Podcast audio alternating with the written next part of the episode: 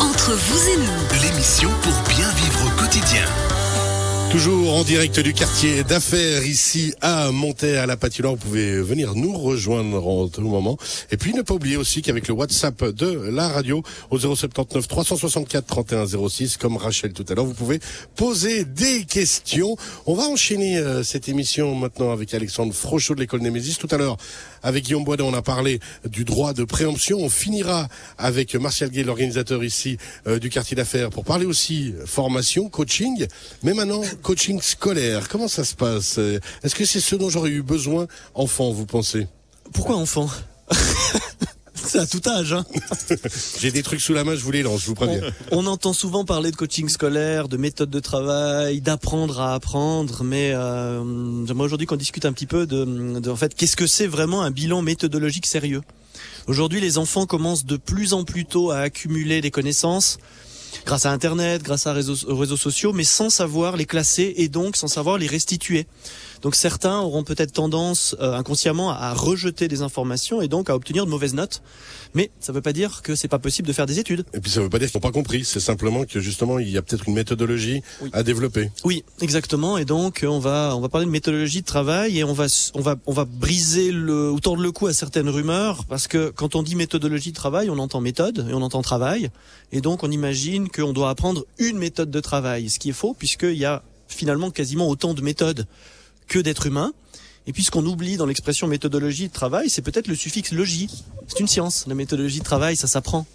Donc, si on veut euh, développer euh, pour un jeune ou pour un moins jeune une méthode de travail, ce qui est important, c'est de faire une analyse, un bilan, fixer des objectifs. Donc, c'est un petit peu de, de tout ça dont on va parler. C'est de cerner la personne, c'est de comprendre à qui on a affaire et pour que justement elle, euh, cette personne sache comment travailler, puis où elle va et quels objectifs elle a. Oui, et ça commence par un bilan euh, qui doit donc euh, doit débuter avec une analyse sérieuse qui doit évaluer euh, le comportement scolaire et face au travail. On va expliquer après ce que c'est, la systém- systémique organisationnelle et euh, les techniques de travail. Et ce qui est très très important, c'est de déterminer les causes d'un dysfonctionnement et donc les solutions qu'on doit mettre en place. Alors justement, comment on détermine tout ceci? Par quoi on commence? Parce que je sais qu'il y a un mot que vous avez envie d'utiliser, mais, mais je le connais, donc je vous, en, je vous embête. Il va venir plus tard. Il va venir plus tard. Je sais que vous, vous me demandez à chaque fois de mettre des mots compliqués, c'est un défi. Mais non, on va on va commencer euh, ce bilan par une analyse sérieuse et donc par un test, un test psychométrique, un test de, de- un test cognitif, euh, le test BrainCore qu'on met en place, qui permet d'analyser euh, chez, chez- chez un élève ses, ses- ses compétences. Alors pas savoir s'il est capable ou pas, mais savoir quels sont ses points forts, quels sont ses points faibles au niveau de sa de sa manière d'apprendre, au niveau de son cerveau? Euh, il y a autant de méthodes qu'il y a d'étudiants. Euh, on a tendance parfois, et des fois l'école a même tendance à penser qu'il y a une méthode de travail standardisée, mais ça aujourd'hui, euh, au Bah, on 21e sait que c'est siècle, pas du tout le cas. C'était peut-être le cas il y a encore 15-20 ans, mais c'est absolument Mais ça plus veut pas dire que ça fonctionnait justement, parce que pour toutes et tous, maintenant le but, Mhm. c'est de s'adapter.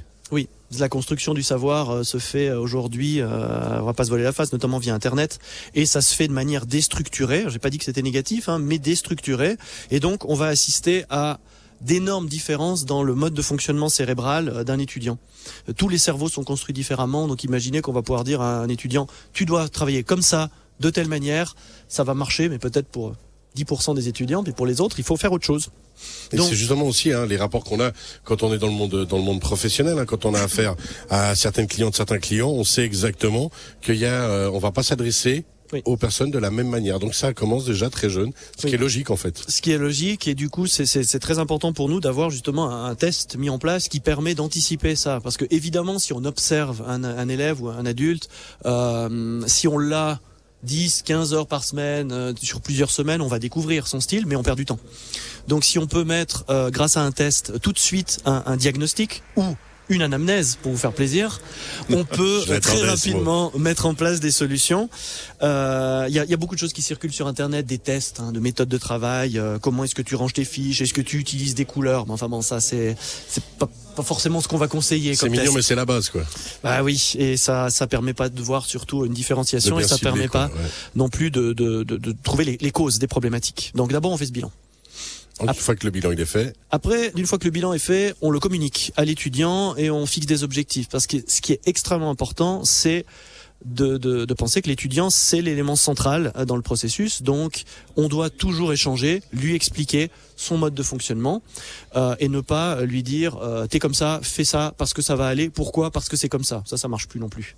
Donc, un échange avec euh, avec l'étudiant, déterminer les forces et les faiblesses, lui expliquer voilà ton mode de fonctionnement c'est comme ça. Si tu étudies aujourd'hui et que tu performes, c'est grâce à je sais pas, c'est peut-être grâce à ta communication, grâce à ta méthode de travail, grâce à ta structure, grâce à ta curiosité, blablabla. Par contre, là où tu perds peut-être du temps, ou là tu, tu as des difficultés, c'est à cause de ça et ça et ça. Donc je te propose de se fixer ces objectifs, on les valide ensemble parce que l'étudiant doit être partie prenante. C'est ça, c'est que c'est un, c'est un tout. C'est pas vous amener une méthode, c'est comme ça et pas autrement. Oui. Mais tout le monde, Oui. c'est une équipe en fait. Ben, C'est les parents aussi. Hein. Exactement, les parents aussi. Faut euh, pas oublier. euh, ça, ça reste. j'ut- J'utilisais le mot diagnostic. Je veux pas faire trop d'analogie avec la médecine, mais si on va chez le médecin et que euh, si, on, a- on amène un enfant chez le médecin et que le médecin nous dit qu'il doit prendre des antibiotiques, bah, ça va être aussi le rôle des parents de lui donner les antibiotiques. T'assurer que le suivi est fait. Ça veut pas dire qu'on va attendre du parent qui remplace l'école ou qui fasse le boulot du prof. Bah, c'est quand même Mais- vachement plus simple de donner une antibiotique que de faire des devoirs de maths, tu vois comment. Hein. On est Je sais d'accord, Guillaume pas. Boisdin Mais là encore, Ouais, mais c'est- bon, ça m'a l'air une C'est expérience pas juste parce que personnelle. vous êtes mathématicien. euh, Bah bien ouais. sûr que ça compte pas. je fais des maths tous les jours comme comme un médicament pour l'âme. Ouais, c'est ça. Vous, ça vous fait du bien. C'est beau à entendre. On a, on a tous nos problèmes, Alexandre Prochet. J'essa- J'essaie d'être aussi poétique que vous, mais j'arrive pas. Alors Euh, après, du coup, d'une fois qu'on a fixé les objectifs, bah, il va falloir évidemment euh, opérer un suivi des résultats et de la progression, mettre en place un processus d'organisation, et puis surtout, et c'est ça dont on va parler maintenant, activer euh, une, une catégorisation des problématiques. Donc le test va nous indiquer les, les types de problèmes qu'un étudiant peut avoir. Alors ça peut être des problèmes euh, liés au comportement euh, en classe. Alors je parle pas de discipline, hein, mais je parle de la manière De travailler. de travailler euh, durant les cours. Ça peut être des problématiques au comportement face au travail en dehors des cours. Ça peut être lié à des techniques d'apprentissage qui, qui sont euh, qui, qui manquent. Ouais. Ça peut être lié à des problématiques de gestion des processus de mémoire ou à des mauvaises habitudes qu'on a prises, comme euh, si euh, on a appris à conduire avec des parents, euh, quand on va chez le moniteur d'auto-école, il doit commencer par déconstruire des mauvaises habitudes. C'est toujours plus difficile que d'apprendre tout de suite les bonnes habitudes. Effectivement, ça, ça, ça rappelle des souvenirs. Donc, solution à implémenter sur le comportement. euh, donc, je, je vais prendre un ou deux exemples. Pour nous, on va dire que à peu près 70% de, du travail euh, de méthode et de mémorisation se fait en classe, 30% en dehors.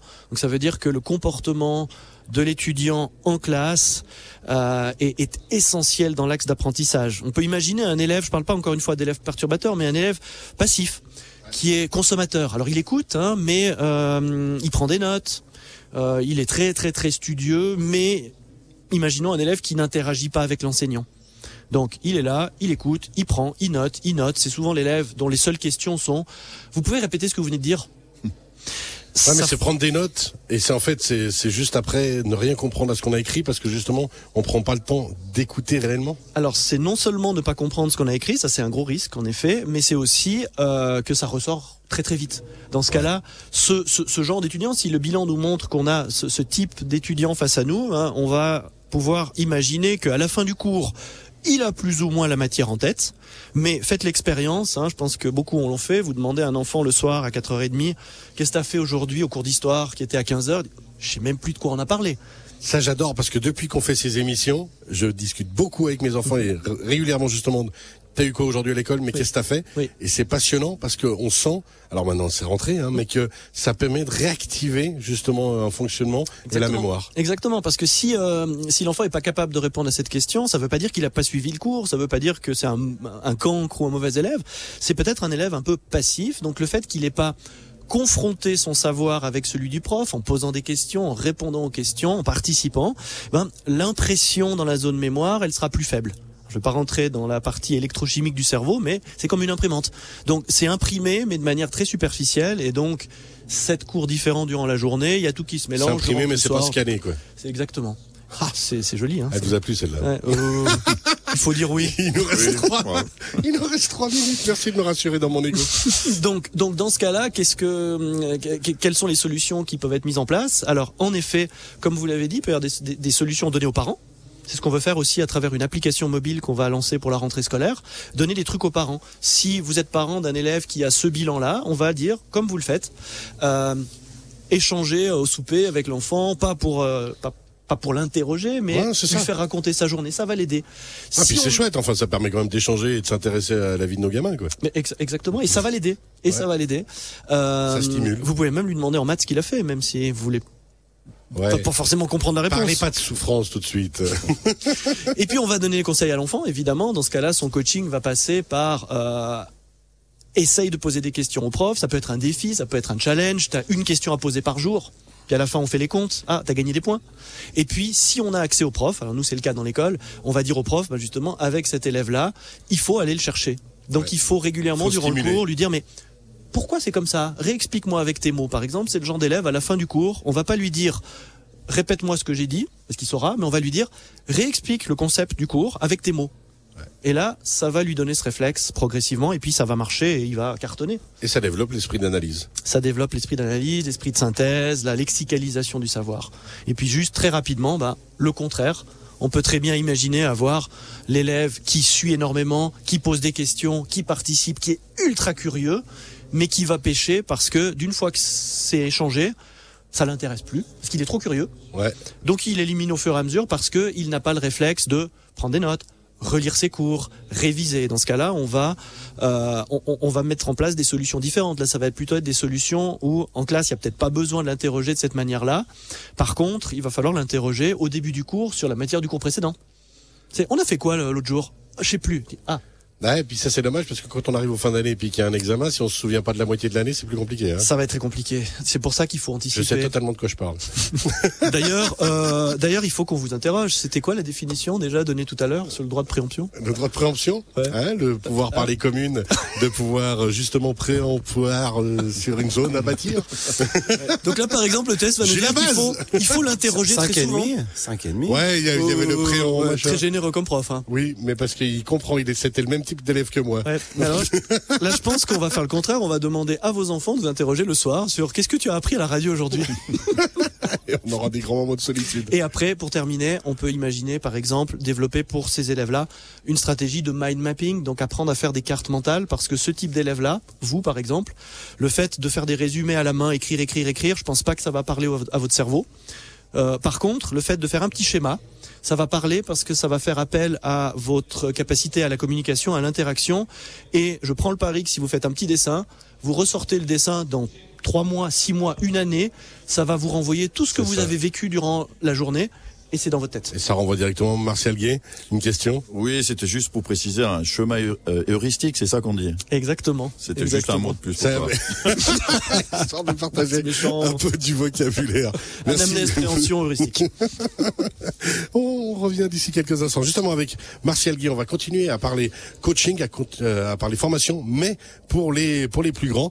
C'est Alexandre Fauchot de l'école des Mésis qui était avec nous. Guillaume Boisdin en première partie de l'émission nous a justement parlé du droit de préemption qu'on vient de rementionner. Petite pause et on revient dans quelques instants. À tout à l'heure.